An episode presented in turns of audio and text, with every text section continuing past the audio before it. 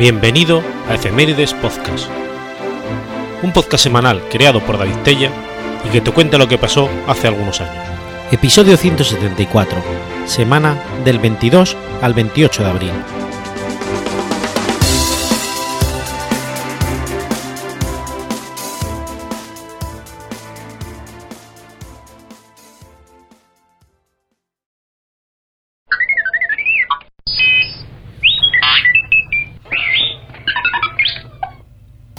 22 de abril de 1829. Ocurre la Batalla de San Roque. La Batalla de San Roque fue un combate durante las guerras civiles argentinas librado entre el gobernador Juan Bautista Bustos y el general de la Independencia José María Paz, en las márgenes del río Primero, aguas arribas de Córdoba, Argentina, el 22 de abril de 1829.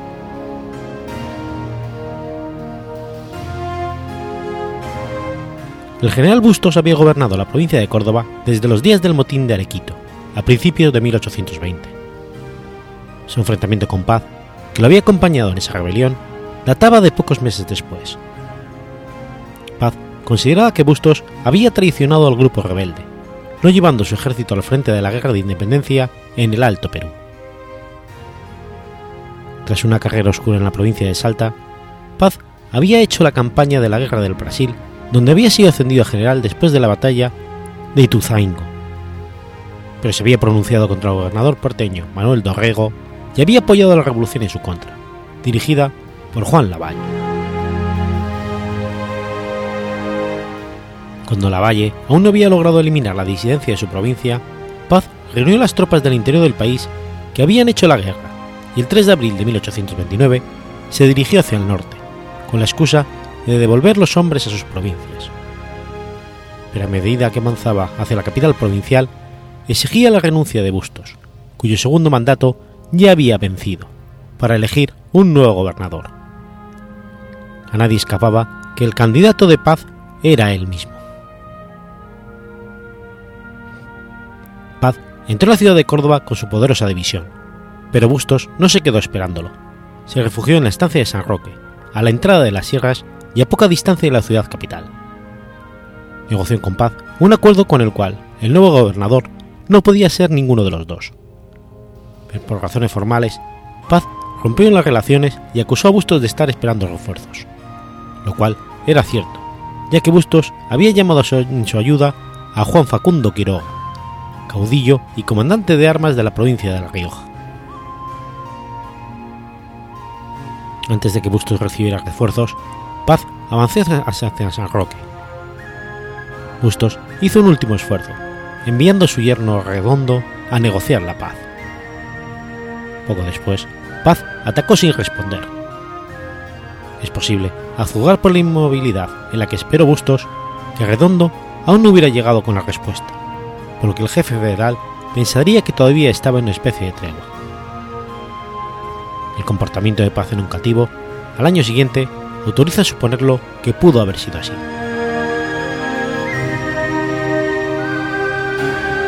Bustos no tenía mucha experiencia en batallas, y las que había ganado las había logrado en posiciones defensivas. Por eso, se limitó a esperar a los unitarios inmóvil, protegiendo sus posiciones con artillería. Paz no pudo hacer valer sus dotes de estratega. Simplemente dividió sus fuerzas y le encargó a cada jefe que atropellara lo que tenía. La orden fue cumplida en cada uno de los grupos, previo un severo bombardeo al que fue sometida la posición federal por la artillería de Juan Arengren. Las divisiones de Román de Eza, Gregorio Araoz y La Madrid y Juan Esteban Pederna desplazaron a las fuerzas que tenían enfrente con facilidad. La mayor parte de sus bajas fueron durante el tiempo en que tardaron en apoderarse de la artillería. Mientras tanto, los federales fueron afectados por el bombardero unitario, y después de la captura de la artillería, simplemente se desbandaron. La caballería unitaria hizo una matanza con los jinetes enemigos, que huían, causando más de 100 muertos en total. En poco más de media hora de combate, Bustos ordenó la retirada a los que pudieron seguirlo. Bustos debió abandonar la región, refugiándose entre las tropas de Quiroga pero abandonando su provincia. Solo un mes más tarde, Bustos y Quiroga buscaron la revancha, invadieron la provincia, ocuparon la mayor parte de la sierra y luego la capital de la provincia. Enfrentaron a Paz en la batalla de la Tablada, pero en definitiva la victoria volvió a ser de para Paz. La provincia de Córdoba quedó entonces bajo el mando de Paz y los unitarios, unidos a los federales que se habían distanciado de Bustos y los jóvenes abogados y comerciantes. Por el momento, no pudo hacer mucho más que forjar una alianza tácita con los gobiernos unitarios de Tucumán y Salta, pero después de las siguientes batallas pudo formalizar la Liga del Interior. La batalla de San Roque fue la primera de las cuatro que mandó en jefe el general Paz. Ganó las cuatro por amplio margen, destacándose como el mejor general argentino de su tiempo.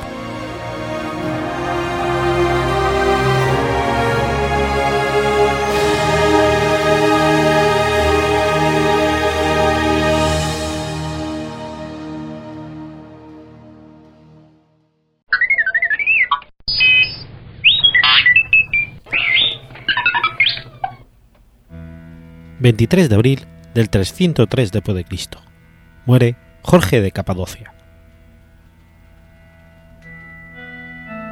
Jorge de Capadocia es el nombre de un soldado romano de Capadocia, mártir y más tarde santo cristiano. Se le atribuye haber vivido entre el 275 y el 23 de abril del 303. Es considerado pariente de Santa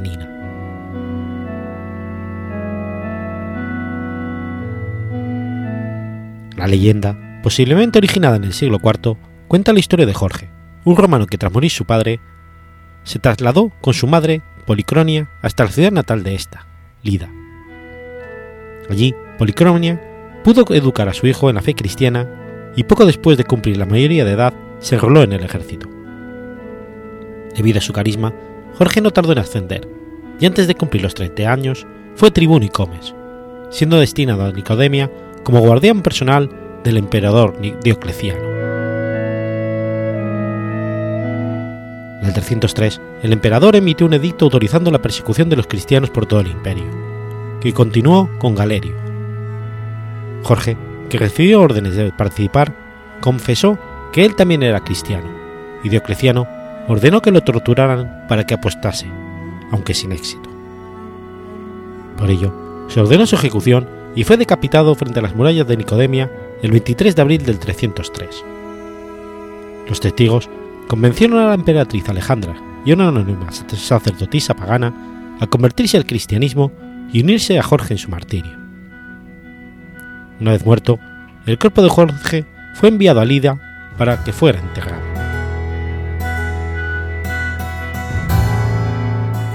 La historia anterior es, en el mejor de los casos, dudosa.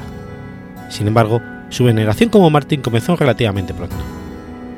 Se tienen noticias a través de relatos de peregrinos de una iglesia construida en Diospolis, en su honor, durante el reinado de Constantino I, que se convirtió en el centro del culto oriental de Jorge.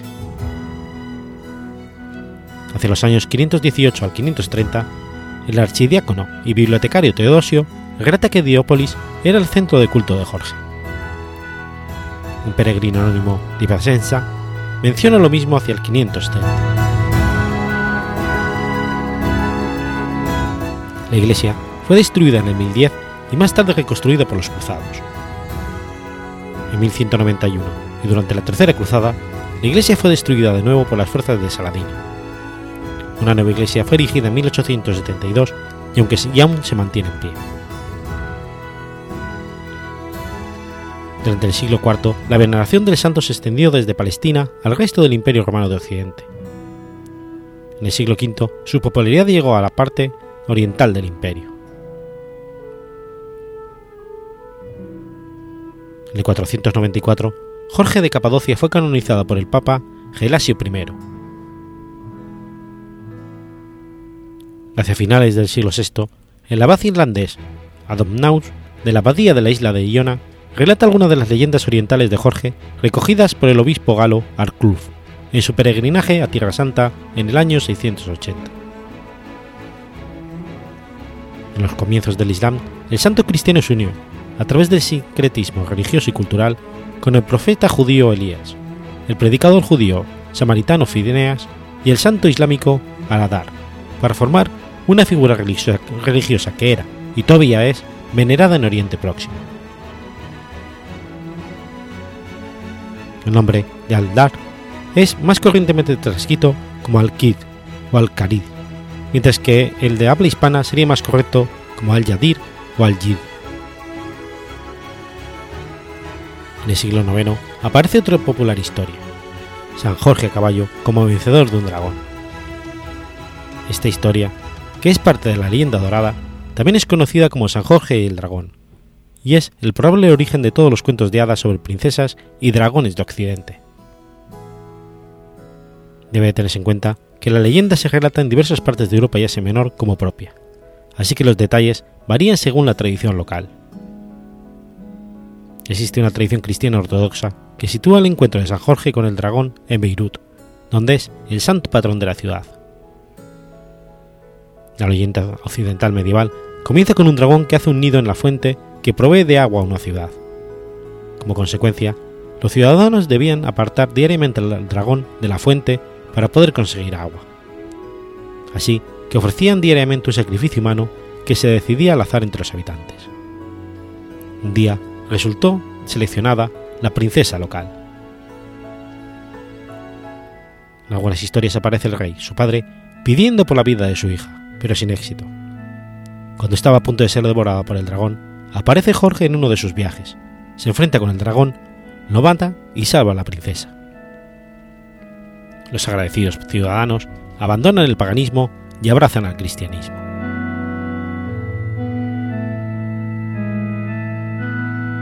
La historia antiguamente considerada verdadera, ha sido abandonada progresivamente. Por otra parte, pocos dudan de que contenga un rico simbolismo religioso, para el que se han propuesto diversas interpretaciones. Una antigua interpretación cristiana del mito. Jorge sería el creyente, el caballo blanco la iglesia, y el dragón representaría el paganismo, la idolatría, la tentación y Satanás. Algunos historiadores laicos consideran que la historia tiene más raíces más antiguas que las cristianas.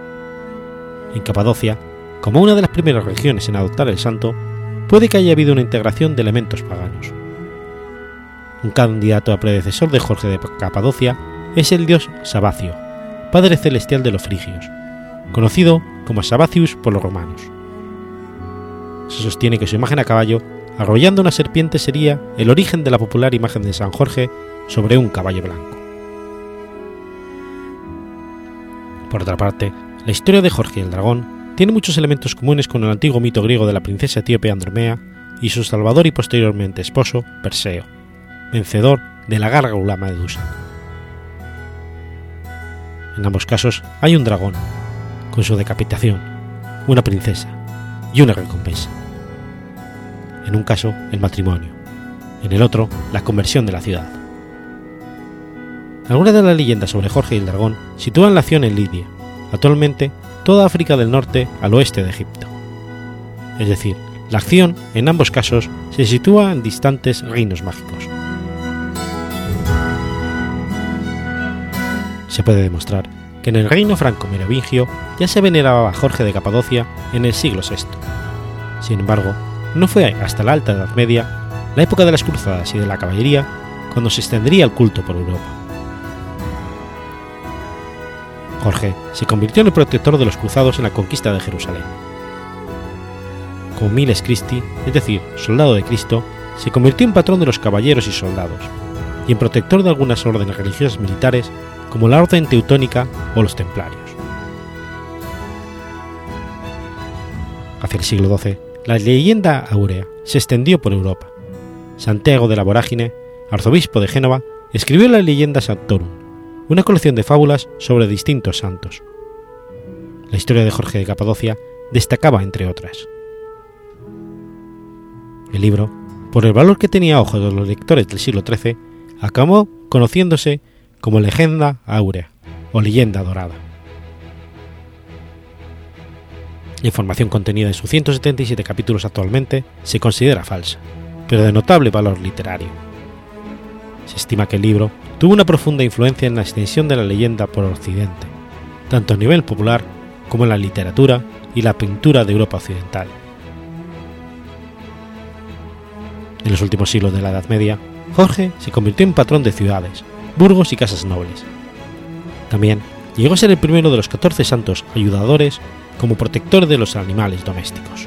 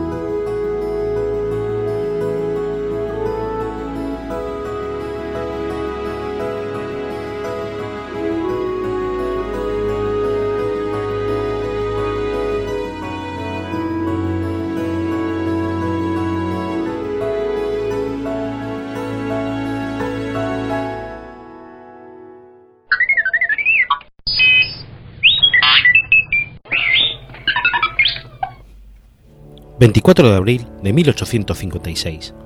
Nace Philippe Pétain. Philippe Pétain fue un general y jefe de Estado francés. Participó en la Primera Guerra Mundial, actuación que le valió ser conocido como el vencedor de Verdún, llegando a jefe del Estado Mayor y adquiriendo un gran prestigio de cara a la sociedad francesa. Fue también ministro de Guerra en 1934, embajador en España en el 39 primer ministro en el 40 y después jefe de Estado del régimen de Vichy, en la Francia ocupada por la Alemania nazi. Mantuvo una política colaboracionista con los nazis, lo que, al término de la guerra, lo acarreó la degradación y la condena a muerte, que más tarde fue conmutada por la cadena perpetua.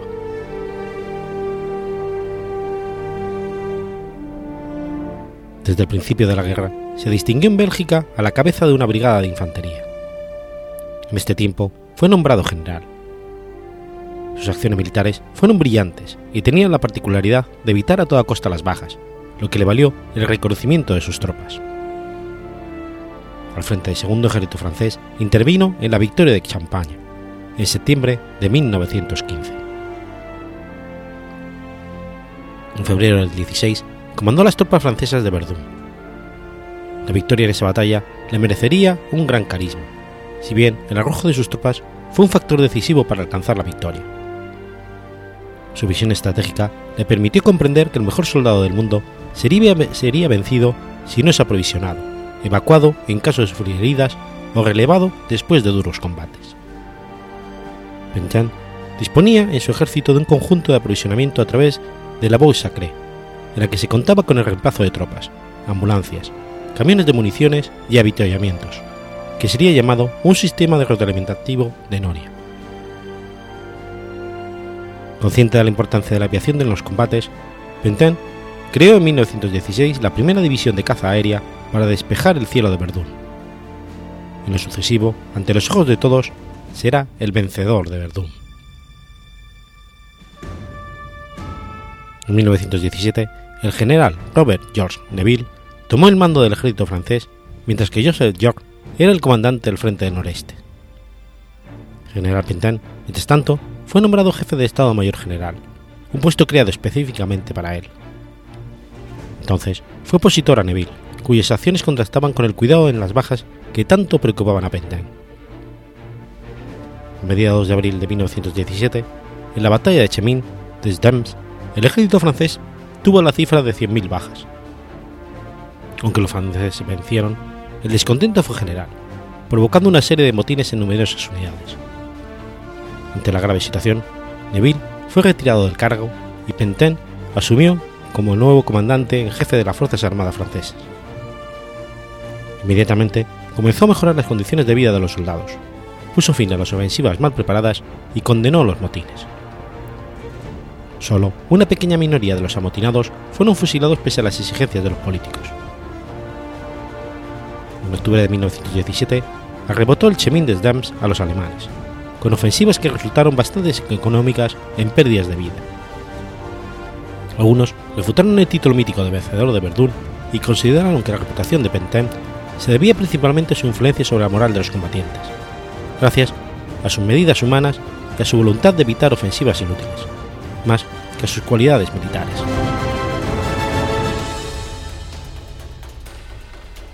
Principios del 18, Pentin fue involucrado en el regreso de Foch, quien habría sido apartado junto con Neville. A partir de entonces se encargaría de la coordinación de todas las tropas aliadas, donde Foch actuaría como jefe supremo. En octubre, Pentin prepararía una gran ofensiva que llevaría a las tropas francoamericanas hasta territorio alemán. Prevista para el 13 de noviembre, la ofensiva no tuvo lugar, pues Clemenceau y Foch aceptaron el armisticio propuesto por Alemania. Tras la victoria de la guerra, Pentin fue elevado a la dignidad de mariscal de Francia el 19 de noviembre de 1918. Recibió el bastón de mariscal el 8 de diciembre de ese mismo año, en la ciudad de Metz.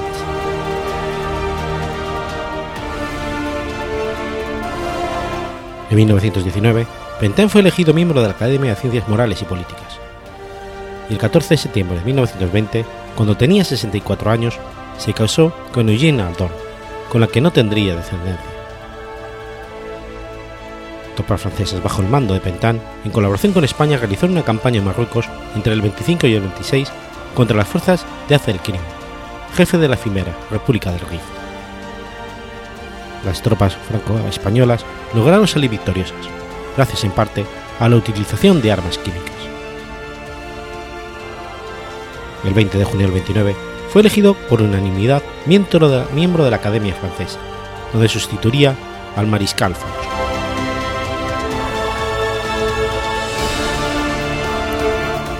En febrero de 1934 es nombrado ministro de la Guerra en el gobierno de Gascón de Maurice, cargo que ocuparía hasta el cambio del gabinete el 8 de diciembre de 1934. Es en ese tiempo cuando Pentin goza ya de una popularidad muy elevada. Mientras Hitler comienza el rearme de Alemania, en París se decide reducir el presupuesto militar. Esta corta experiencia en el ministerio lo malquistó con el parlamentarismo y rechazaría todo ofrecimiento posterior. Después, presidió el Consejo Superior de Guerra, donde haría prevalecer la política de guerra defensiva y rechazaría las proposiciones de guerra ofensiva, como por ejemplo las del entonces coronel Charles de Gaulle, que recomendaban las concentraciones de carros dentro de las divisiones blindadas. Los gobiernos de finales de la década de los 20, por instigaciones de las más altas autoridades militares, dedicaron grandes esfuerzos presupuestarios para la construcción de líneas de defensa.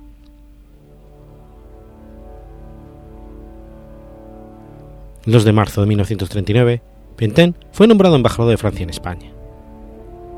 Y el 17 de mayo del 40 fue nombrado jefe de Estado del Gobierno de Paul Renard.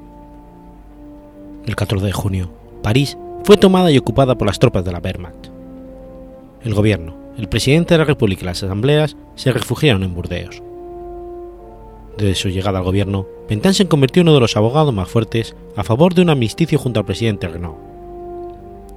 El 16 de junio, Renault presentó su dimisión y sugirió, apoyado por los presidentes del Senado y la Cámara de los Diputados, confiar la presidencia del Consejo al mariscal Pentin, elección que sería aprobada por el presidente Albert Lebrun.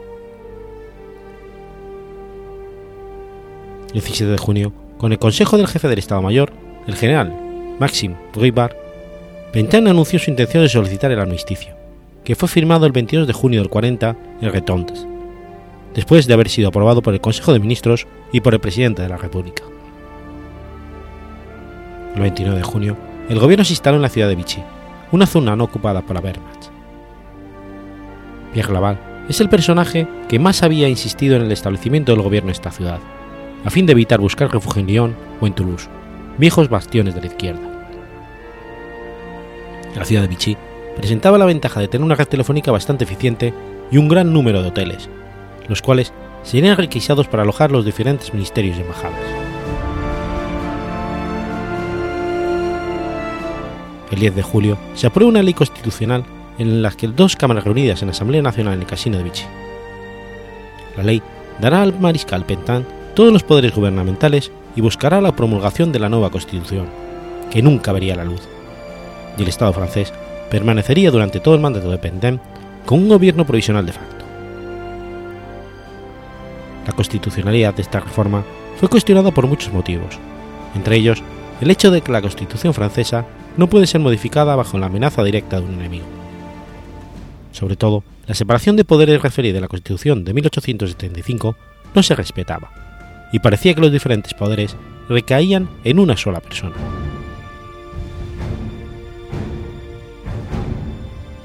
El régimen de Vichy pretendía realizar una revolución nacional, si bien sus principios contradecían los de la Revolución Francesa de 1789. El lema del régimen fue Trabajo, familia y patria. En sus anhelos de restauración de Francia, el gobierno creó, en un corto tiempo, bajo la dirección del general Geoffrey de la Porte de Thuy, campos de formación de las juventudes, que se convertirían más adelante en las canteras de la juventud francesa. La idea era reunir toda una generación de franceses y a través de una vida de formación inculcarles los valores morales del nuevo régimen. Al mismo tiempo, se suprimió el servicio militar. En el campo económico, se ponen en marcha otros medios de control, como los comités profesionales de organización y repartición, que tenían un poder jurisdiccional sobre sus miembros y un poder de repartición de las materias primas, lo que representaba un poder capital en el contexto de restricciones generalizadas que significó la Segunda Guerra Mundial. Paralelamente con el desarrollo de un poder centralizado, el mariscal se dedicó al levantamiento de Francia, que incluía la repatriación de refugiados, la desmovilización, un sistema de abastecimiento, el mantenimiento del orden y la unidad nacional. En octubre de 1940, y sin contar con Berlín, se promulgaron precipitadamente leyes de exclusión contra los masones y los judíos, que serían endurecidas al año siguiente las leyes excluían también a los franceses de raza judía de la participación en actividades públicas y en la administración. Se trató asimismo de limitar el número de estudiantes judíos en las universidades, medida que contó con el rechazo de gran parte de la comunidad universitaria. Durante el periodo de amisticio, se creó la Legión Francesa de Combatientes, a la que se agregarían los amigos de la Legión y los cadetes de la Legión. La Legión se fundó por Xavier Bayat el 29 de agosto del 40 y fue presidida por el mariscal Pentin. Para el régimen de Vichy, la nueva legión debería servir de punta de lanza de la Revolución Nacional y del propio régimen.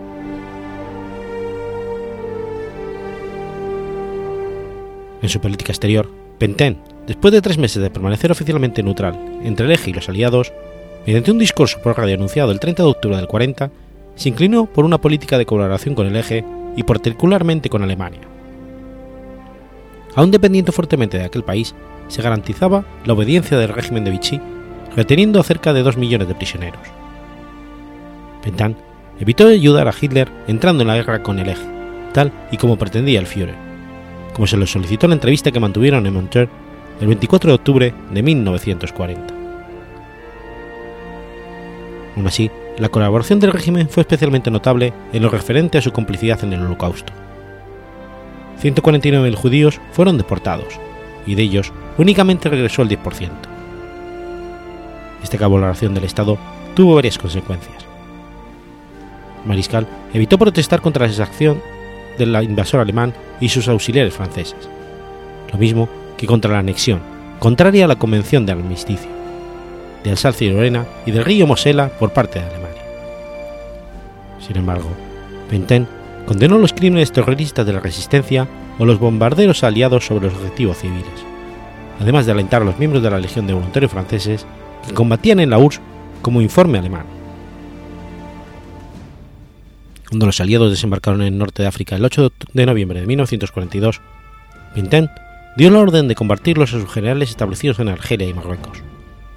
Y las tropas francesas allí estacionadas libraron tres días de sangrientos combates contra las tropas anglosajonas.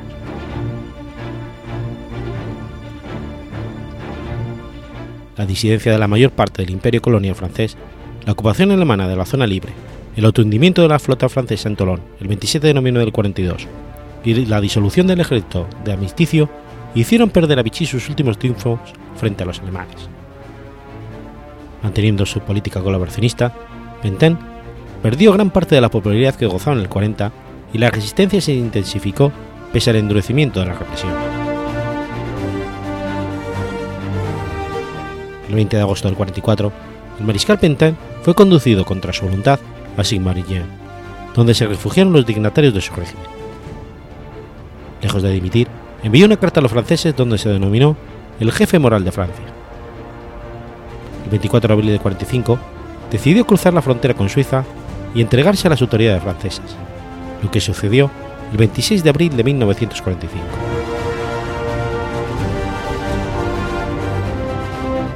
El proceso del mariscal Pentin comenzó el 23 de julio de 1945 ante la Suprema Corte de Justicia.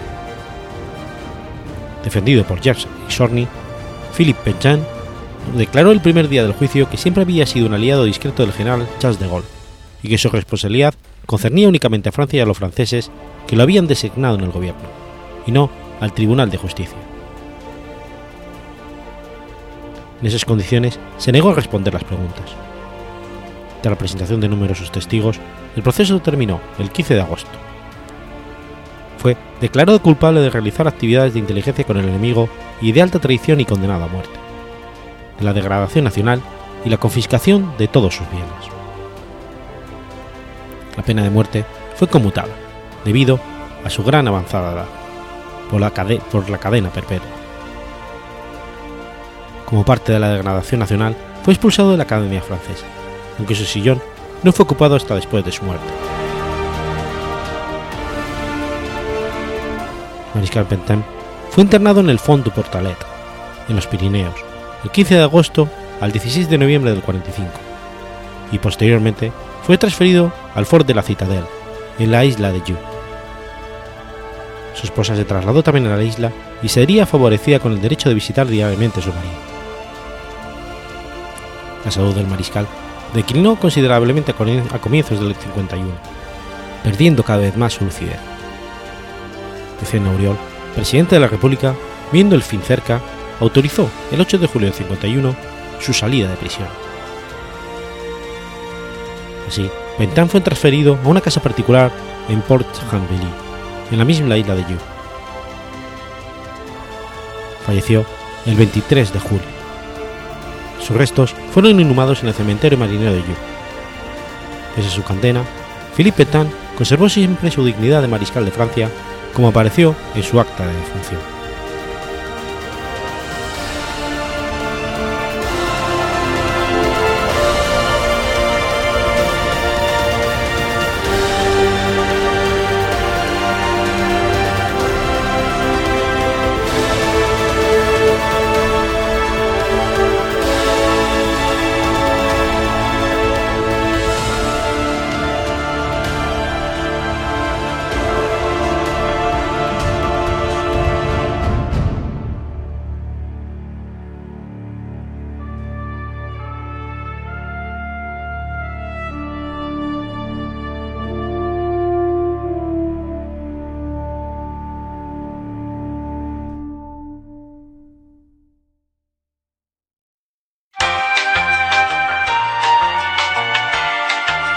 Aprovecho este corte para comentarte, ya que estamos por aquí, que si conoces algún evento, vas a organizar uno o quieres enterarte de los eventos podcasteros que ya estén anunciados, entra en la web de Asespot, la Asociación de Escuchas de Podcast, y accede a la sección de eventos.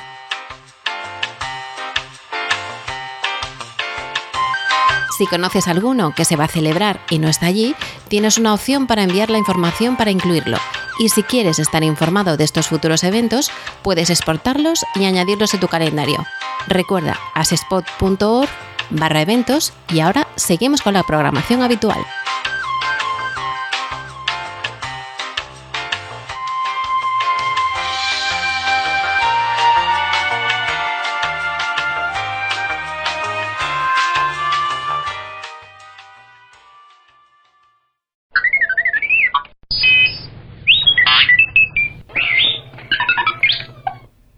25 de abril del año 68. Muere Marcos el Evangelista. San Marcos Evangelista, también conocido como Marcos el Evangelista, es considerado tradicionalmente el autor del Evangelio de Marcos y el fundador y primer obispo de la iglesia de Alejandría. Suele identificársele como Juan, llamado Marcos. Este personaje aparece varias veces en los Hechos de los Apóstoles. Se le cita por primera vez en Hechos 12:12, cuando Simón Pedro, milagrosamente liberado de la cárcel, se refugia en casa de María, madre de Juan, por sobrenombre Marcos. Acompañó a Pablo de Tarso y a Bernabé en el primer viaje de Pablo, pero se separó de ellos cuando llegaron a Panfilia, regresando a Jerusalén. Cuando Pablo iba a iniciar su segundo viaje, tuvo una grave disputa con Bernabé a propósito de Juan llamado Marcos. Bernabé quería que fuese con ellos, pero Pablo se negaba, ya que les había abandonado en el viaje anterior. Pablo y Bernabé terminaron por separarse, y Marcos acompañó al segundo en su viaje a Chipre. No está claro si este personaje, Juan llamado Marcos, es el mismo al que se hace referencia en algunas epístolas atribuidas a Pablo, concretamente en Timoteo 4.11, Colosenses 4.10, Filemón 1.24 y en la primera epístola de Pedro. En Colosenses se dice que él, que es sobrino de Bernabé, lo que podría explicar que éste disputase con Pablo acerca de Marcos. En el final de la primera epístola de Pedro, este se refiere a mi hijo Marcos, mientras que la iglesia copta, católica y ortodoxa aseguran que se trata de un hijo espiritual, o que simplemente Pedro le tenía mucho cariño. Varios teólogos protestantes no tienen inconveniente en interpretar que podría tratarse de un hijo biológico, fundamentando en la palabra griega huyos que se aplica a descendiente. Según el Evangelio que se le atribuye, cuando Jesús fue apresado en el huerto de los olivos, le seguía, le seguía un joven envuelto en una sábana, habiendo especulado algunos con la posibilidad de que este joven fuera el mismo Juan Marcos. La tradición dice que Marcos evangelizó como obispo de Alejandría, en Egipto, donde realizó varios milagros y estableció una iglesia y su famosa escuela cristiana, nombrando un obispo, tres presbíteros y siete diáconos, y murió allá, por mártir, el lunes de Pascua 25 de abril del año 68. Se narra que siete años antes de su martirio bajó a, a Marmarica y a Libia. Según la tradición de la Iglesia copta de Etiopía, tienen su origen en la prédica de San Marcos, autor del segundo evangelio en el siglo I, que llevó al cristianismo a Egipto en la época del emperador Nerón. Los Hechos de San Marcos, un escrito de mitad del siglo IV, refieren que San Marcos fue arrastrado por las calles de Alejandría atado con cuerdas al cuello. Después lo llevaron a la cárcel y al día siguiente lo volvieron a aplicar el mismo martirio hasta que falleció. Marcos es considerado por la tradición cristiana el autor del Evangelio que lleva su nombre. Puesto que él no fue discípulo directo de Jesús, basó su relato en las enseñanzas de Pedro. El autor más antiguo que asignó a Marcos la autoría de este Evangelio fue Papías de Heriápolis, en la primera mitad del siglo II, en un testimonio citado por Eusebio de Cesarea. Desde el siglo II se dio por sentado que Marcos era el autor de este Evangelio. Aunque es imposible tener ningún tipo de certeza en este respecto, se ha aducido convincentemente que no hay ninguna razón por la cual los primeros cristianos tuvieran que adjudicar la autoría de este Evangelio a un personaje desconocido que no fuera discípulo directo de Jesús, en lugar de atribuírsela a uno de los apóstoles. En el año 828, las reliquias atribuidas a San Marcos fueron llevadas de Alejandría por navegantes italianos, que las trasladaron a Venecia, donde se conservan en la Basílica de San Marcos, construida expresamente para albergar sus restos. Los coptos creen que la cabeza del santo quedó en Alejandría. Cada año, en el día 30 del mes de Papa, la Iglesia copta conmemora la consagración de la Iglesia de San Marcos y la aparición de la cabeza del santo en la Iglesia copta de San Marcos, Alejandría, donde se conservaría su cabeza.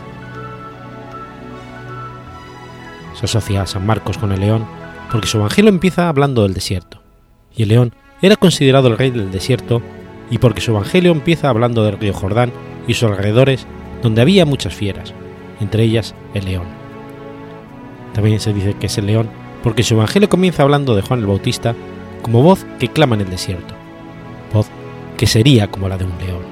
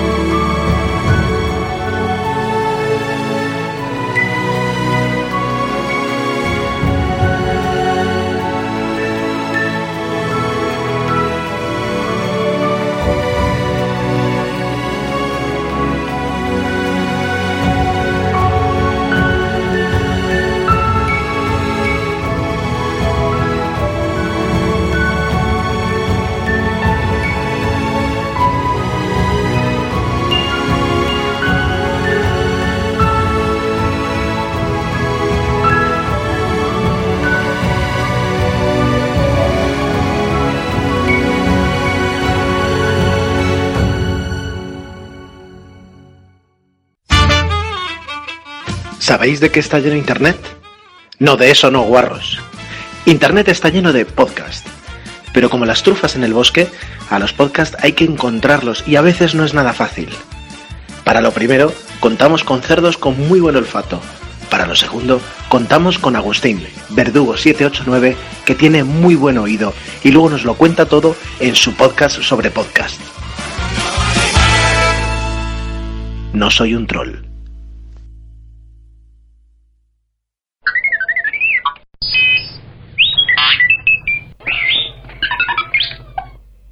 26 de abril de 1894.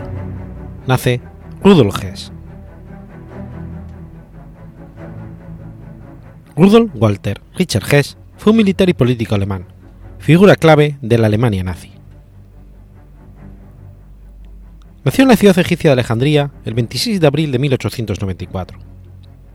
De carácter solitario, retraído y educado en un ambiente estricto y espartano por un padre muy disciplinado, fue instruido primero con tutores privados y luego en el colegio alemán de su ciudad natal hasta los 14 años de edad, cuando accedió a un internado juvenil de Bad Godes. Recibió formación para los negocios, profesión que su padre deseaba para su hijo. Después estudió ciencias políticas como su padre, que había pensado en las leyes para él. Posteriormente asistió a la Escuela Superior de Comercio de Neustadt, en Suiza, a fin de adquirir los conocimientos necesarios para hacerse cargo de la empresa familiar. Al comenzar la Primera Guerra Mundial, a punto de ingresar en la Universidad de Oxford, se alistó en el ejército alemán como voluntario para luchar por su patria, siendo piloto de combate y participando en numerosos combates aéreos, donde demostró su valor y pericia como piloto de guerra del séptimo batallón de artillería bávaro. Y sus primeros combates obtuvo la primera Cruz de Hierro por dos heridas, una de ellas grave en el pulmón izquierdo. Más tarde, sirvió en la 34 Escuadrilla de Caza Bávara y llegó al grado de teniente. Tras la guerra, se inscribió en la Universidad de Múnich para estudiar economía, donde acostumbraba a distribuir panfletos antisemitas. El 1 de mayo de 1919 participó, junto con los Freikorps, en la lucha violenta contra la efímera República Soviética de Baviera, y fue herido en una pierna. En 1919, en un mitin conoció a Adolf Hitler y quedó muy impresionado con el futuro Führer. Por su parte, Hess presentaría a Hitler a los científicos geopolíticos Karl y Albert Haushofer, quienes ejercerían una gran influencia sobre el futuro dictador. Miembro de la Sociedad Thule, el 1 de julio de 1920 se incorporó al NSDAP, donde formó parte en el PUS de Múnich de 1923, por lo que fue a prisión. Compartió celda con Haushofer y Hitler, en la cual colaboró con este último en la redacción del libro Make Up.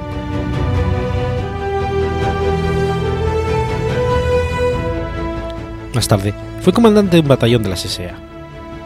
En 1925 comenzó sus actividades políticas como secretario político de Hitler Además, escribió sobre él un ensayo titulado Cómo debe de ser el hombre que conduzca a Alemania a su antigua grandeza. En el 27 contrajo nupcias con Leslie Proll, con quien tuvo un único hijo, Wolf Rudiger Hess. Cinco años más tarde, fue designado presidente del Comité Central Nazi y en el 33 elegido parlamentario del Reichstag. Al ascender Hitler al poder como Führer, fue designado jefe del partido nazi y ministro de Estado. Se ocupó de casi todas las carteras, excepto la de guerra y política exterior, y se convirtió en segundo de la jerarquía nazi, antes incluso que Joseph Goebbels. Desde su cargo, dio un fuerte impulso a la organización externa del partido nazi, colocando un protegido suyo al frente de la misma.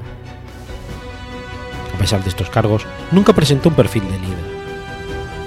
Fue considerado como la cara amable del régimen nazi. Organizó los Juegos Olímpicos de Berlín en el 36 y mantuvo una estrecha amistad con Leni Riefenstahl, la documentalista de Hitler.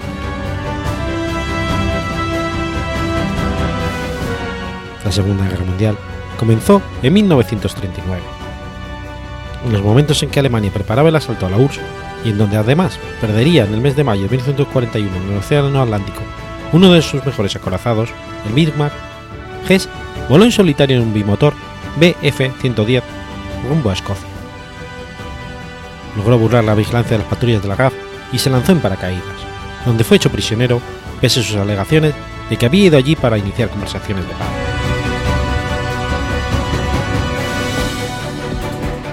Hess pilotaba experimentalmente un Messerschmitt Bf-110 tipo D, modificado especialmente por el fabricante, cuya velocidad máxima era de 600 km por hora.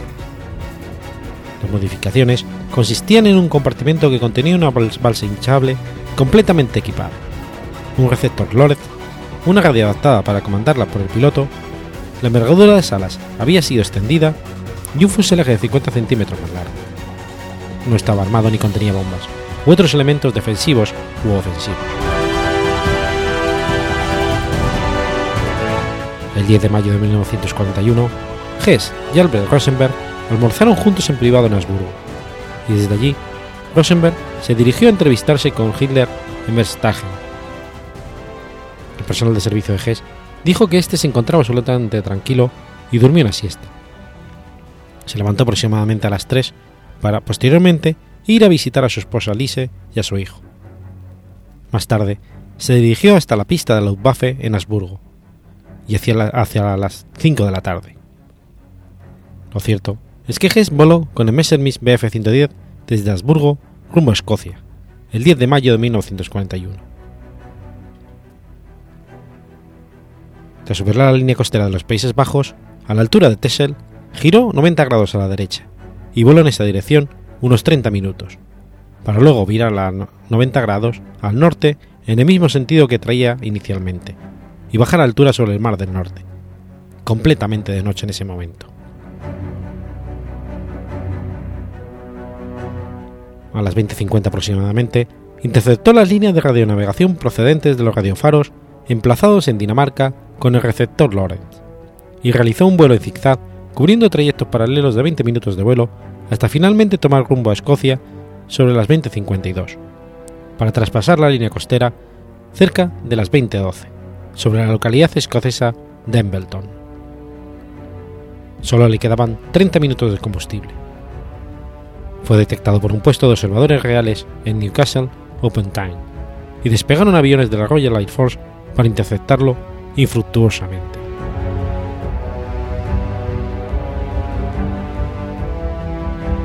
Después de su llegada a Escocia, esperaba poder aterrizar en la casa Dunganville, propiedad del duque de Hamilton, quien tenía una pista privada. Hess voló muy cerca de esta propiedad buscando la supuesta pista que esta propiedad tenía. Hacia las 10.45, el combustible solo le quedaban unos 5 minutos más de vuelo, pero sobrevoló dicha propiedad sin encontrar la pista y pasó de largo en dirección a la costa occidental de Escocia. Al llegar al mar, nuevamente se deshizo de los tanques adicionales de combustible, viró 180 grados y volvió a buscar la casa Dunganville, pasando nuevamente sobre ella, pero las luces seguían apagadas.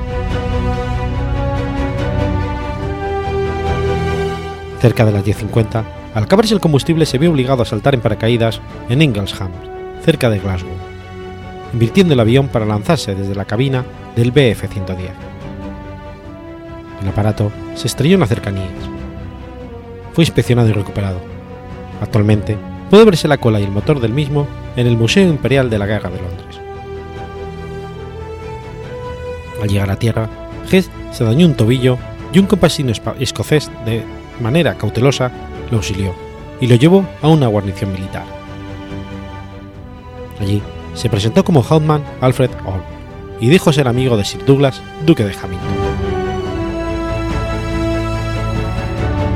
El duque acudió a la mañana siguiente y Hess se presentó por su verdadero nombre, aunque Sir Douglas lo había reconocido ya, que se habían visto por primera vez en los Juegos Olímpicos de Berlín del 36. El secretario de Hitler anunció que quería iniciar conversaciones de paz y que tenía un mensaje personal del Führer. Hamilton, no obstante, declaró que no tenía ningún asunto que tratar. A continuación, Hess fue hecho prisionero por la Home Guard y recluido posteriormente en la Torre de Londres hasta el final de la guerra. Horas después, la BBC anunciaba públicamente su captura. Desde entonces, todos sus intentos de comunicarse con autoridades británicas resultaron infructuosos. La reacción oficial alemana no se hizo esperar.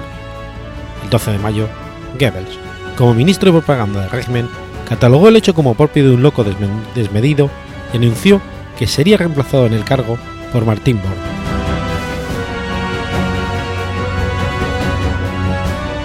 Después de su estancia en Reino Unido, Hess fue juzgado en Nuremberg a causa de todas las decisiones que tomó y firmó en su cargo de ministro durante el régimen nazi, siendo condenado a cadena perpetua el 1 de octubre del 46 y recluido en la prisión de Spandau, la zona aliada de Berlín. Decaído y demacrado físicamente, fue inconsciente y exhibió reiteradamente lagunas mentales. Tras la puesta en libertad de Albert Speer en el 66, Hess quedó como único prisionero de la cárcel Spandau durante más de 20 años, hasta su muerte. En los años 80, el caso Hess dividió a la opinión pública británica acerca de sus posibilidades de escarcelarlo, por razones humanitarias y económicas, pero la justicia lo mantuvo en prisión a pesar de los gastos que originó.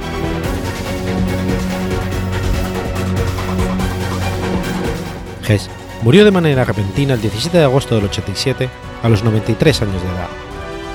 La autopsia determinó que había sido un suicidio por estrangulamiento. La familia dudó de la tesis oficial y encargó una segunda autopsia, que determinó que su muerte fue por asfixia y no por suspensión. El 20 de julio de 2011 se desmanteló su tumba en la localidad bávara de Budesheim, después de que la comunidad cristiana evangélica de la localidad denegara a sus familiares la prolongación del arrendamiento de la misma. Sus huesos fueron incinerados y sus cenizas esparcidas en alta mar, para evitar que su sepulcro se convirtiera en un lugar de peregrinación.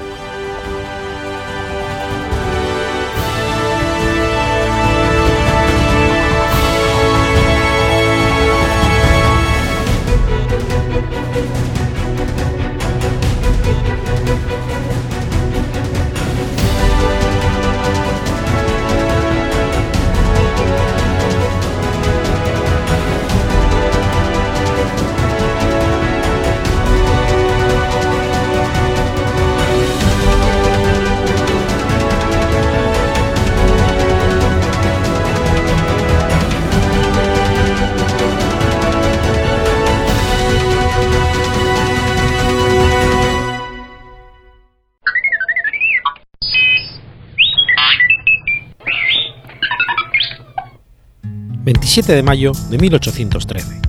Ocurre la Batalla de Hierbabuenas. La Batalla o Desastre de Hierbas Buenas, también conocida Sorpresa de Hierbas Buenas, se desarrolló en el marco del proceso de independencia de Chile la madrugada del 27 de abril de 1813.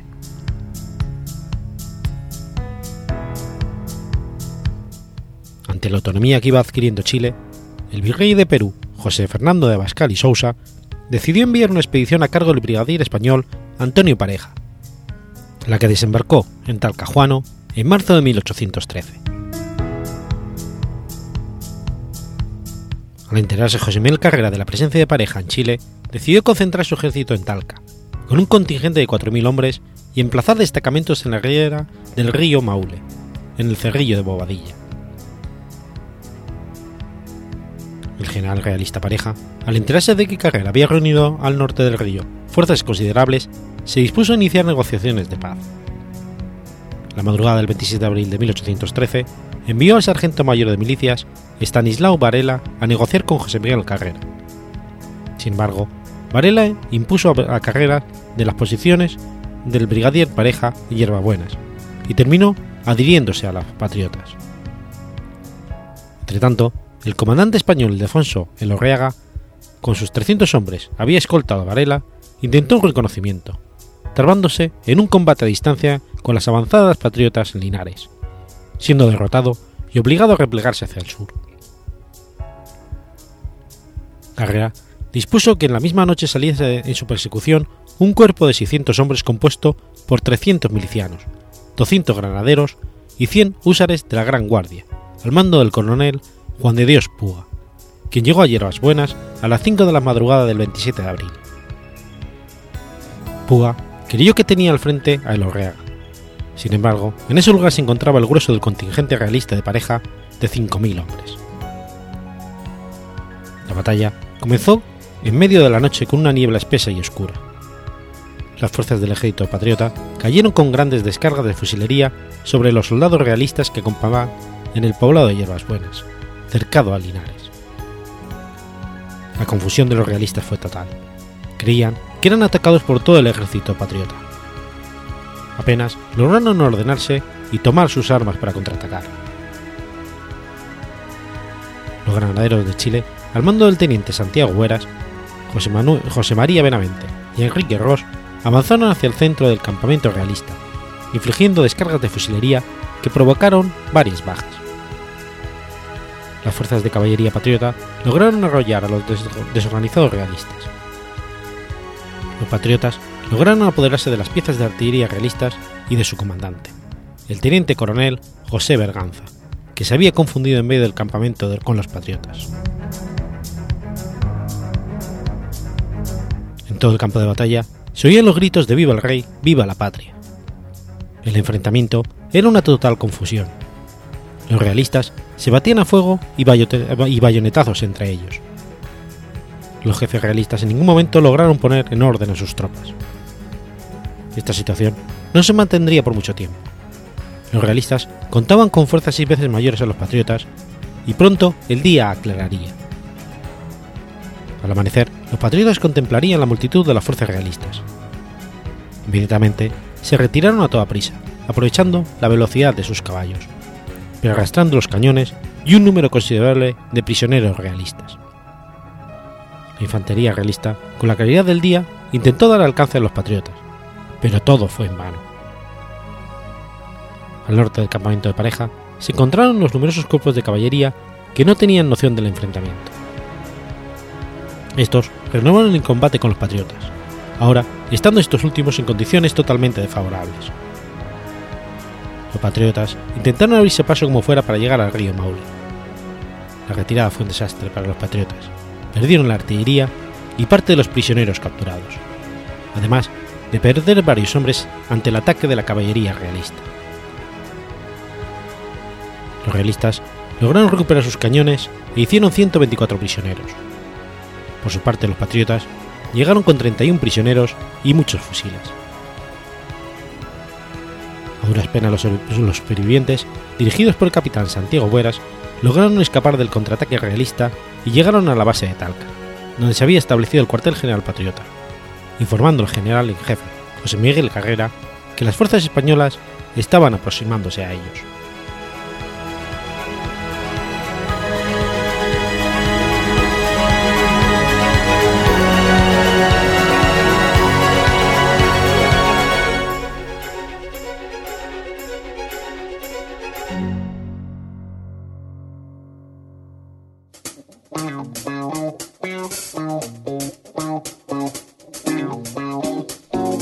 ¿Conoces la Asociación de Escuchas de Podcasting? Asespod es el primer lugar de encuentro para todas aquellas personas que escuchan este formato de audio.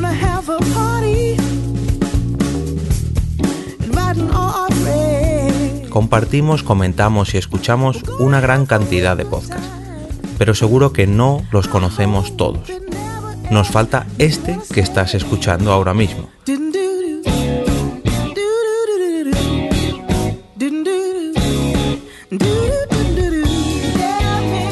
Queremos que tú, oyente de este podcast, formes parte de todo esto. Asociate gratis en nuestra web, asespod.org. Búscanos en las redes sociales, Twitter, Facebook y Google ⁇ Recuerda, asespod.org.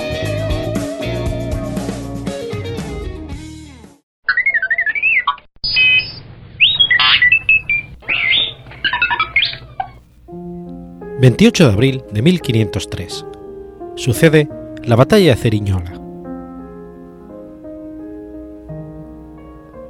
La batalla de Ceriñola fue un enfrentamiento bélico ocurrido entre las tropas francesas y españolas con victoria de estas últimas durante la Segunda Guerra de Nápoles, en lo que hoy es la ciudad de Ceriñola.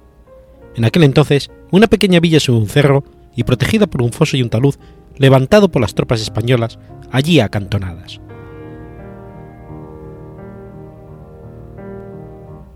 Tras la inesperada ruptura por parte de los franceses del Tratado de Granada, porque el reino de Nápoles quedaba repartido entre España y Francia, el duque de Nemours forzó a las huestes del gran capitán a batirse en retirada y refugiarse en la ciudad de Berleta, en 1502. A la espera de los refuerzos, las tropas españolas se dedicaron a practicar salidas nocturnas y emboscadas contra los franceses, táctica heredada de la Guerra de Granada, y que se esperaba a los franceses que no estaban acostumbrados a este tipo de enfrentamientos. Durante aquella espera, llegaron a organizarse duelos singulares entre caballeros españoles y franceses. El más famoso tuvo lugar el 21 de septiembre de 1502 y en él se batieron durante más de seis horas 11 caballeros franceses contra 11 españoles.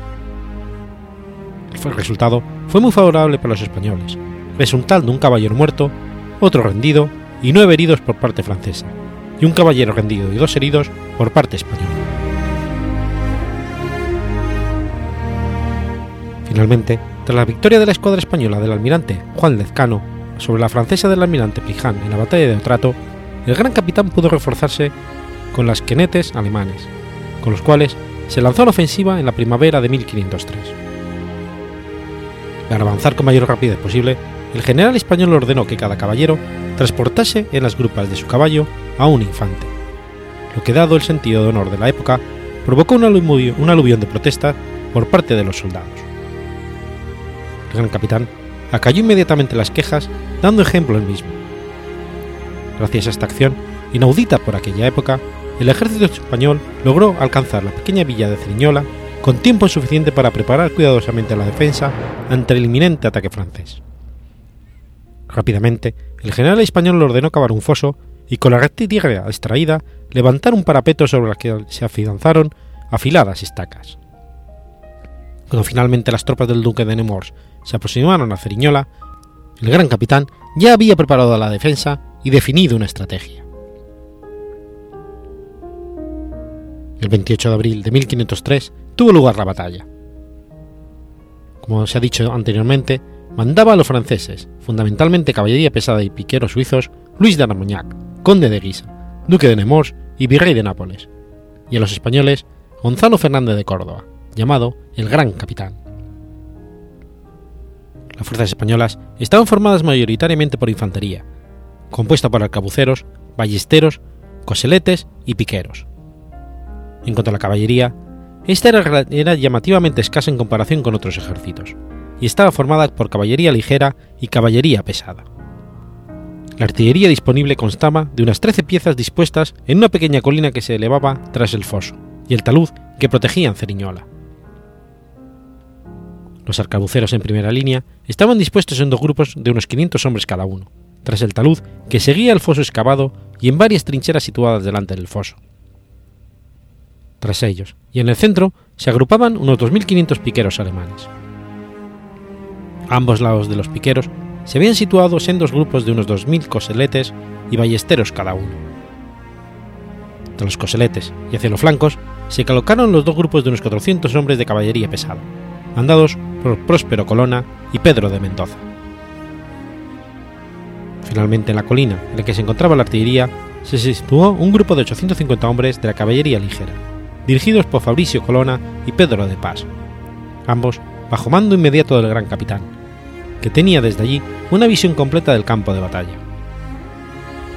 La misión de la caballería ligera era evitar que las tropas francesas copasen a la infantería española en caso de conseguir romper las defensas y atravesar el taluz. Por lo tanto, aunque Gonzalo Fernández de Córdoba se enfrentaba a fuerzas superiores, había conseguido muchas ventajas estratégicas gracias a su cuidadosa preparación de la batalla, pues había ocupado las alturas de Ceriñola y atrincherado a sus soldados con empalizadas, fosos y estacas. Además, también su artillería estaba mejor situada que la francesa.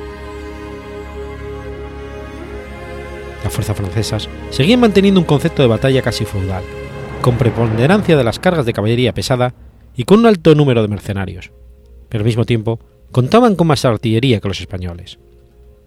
Esta paradoja sería constante en la primera mitad del siglo XVI en todos los ejércitos franceses. En el caso de Ceriñola, las tropas francesas mandadas por el duque de Nemours se agruparon en cuatro, en cuatro grandes bloques. En vanguardia estaba la caballería pesada, separada en dos grupos de unos mil jinetes cada uno. En ella, al mando inmediato, se encontraba el propio duque de Nemours. Tras ellos se situaban 3.000 piqueros mercenarios suizos, mandados por Chedieu. Inmediatamente después, en otro gran grupo de 3.000 hombres, se situó la infantería gascona. Al frente de la infantería se situaron 26 piezas de artillería de las que disponía. Finalmente, la caballería ligera mandada por Isla Gre aguardaba tras todos ellos orientada hacia el flanco izquierdo en el sentido de avance de las tropas. Una de las características más sorprendentes de la batalla fue la extrema rapidez con la que se desarrolló. Desde la primera carga francesa hasta la rendición apenas transcurrió una hora. El gran capitán, conocedor del entusiasmo de los franceses por las cargas de caballería, ideó una estratagema que consistía en provocar una carga y atraer la caballería francesa hasta el alcance de la artillería y de los arcabuceros españoles, para infligir, desde el primer momento, el mayor daño posible al enemigo con el mínimo coste. De este modo, cuando la tarde empezaba a caer, la caballería española salió a campo abierto y simuló una carga contra los franceses. Tras una breve escaramuza, los españoles fingieron, fingieron la retirada, perseguidos por la caballería pesada francesa, que antes de llegar al foso y al talud, se encontró inesperadamente con las trincheras de vanguardia en las que se agazapaban parte de los arcabuceros, que inmediatamente abrieron fuego, al igual que hizo la artillería. Esto provocó un retroceso momentáneo de la caballería francesa, que se lanzó entonces en paralelo al talud y hacia la izquierda, tratando de buscar una vía de entrada a los parapetos del flanco derecho español. Durante este recorrido, la caballería francesa fue destrozada por el fuego de los arcabuceros españoles, muriendo en ese momento el duque de Nemours, que fue alcanzado por tres disparos. Todo el ejército francés se lanzó entonces a la batalla, emplazando su artillería en vanguardia de la infantería y disponiéndose los tres grandes bloques restantes en posiciones diagonales con respecto al foso y al talud que protegía a las tropas españolas. En plena batalla, la artillería española quedó inutilizada al explotar ácidamente toda la pólvora. El gran capitán, testigo del desastre de su artillería, arengó inmediatamente a sus tropas diciendo: Ánimo, estas son las luminarias de la victoria. En campo fortificado no necesitamos cañones. La infantería española entabló en combate entonces con las tropas españolas, pero fueron diezmados por el fuego incesante de los arcabuceros. El jefe de los piqueros suizos, Chaudieu, cayó también muerto. Cuando la proximidad de la infantería francesa fue demasiado peligrosa para los arcabuceros, el general español les ordenó retirarse a la vez que ordenaba avanzar a los piqueros alemanes, que se enfrentaron en combate cerrado a los suizos y gascones, rechazándolos finalmente. Por último, y ante el desastre francés, el gran capitán ordenó a sus tropas abandonar las posiciones defensivas y lanzarse al ataque. La infantería francesa fue rodeada entonces por los ballesteros, arcabuceros y coseletes, y por las caballerías pesadas españolas, sufriendo un gran número de bajas. La caballería ligera española se lanzó a su vez contra la caballería ligera francesa, al mando de Yves Lalère, que se vio obligado a huir. Ante esta circunstancia, la caballería ligera española también cargó contra la infantería francesa. Las tropas francesas, ante el tremendo castigo que estaban sufriendo, acabaron por rendirse.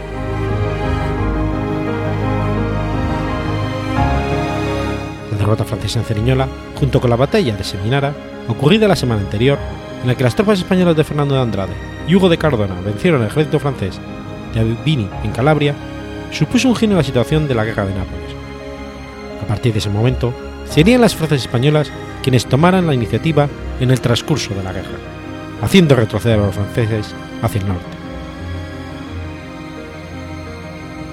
Ceriñola marca el inicio de la era de la infantería, que se mantendría como la fuerza preponderante en cualquier ejército de Europa durante más de cuatro siglos, hasta bien entrada la Primera Guerra Mundial.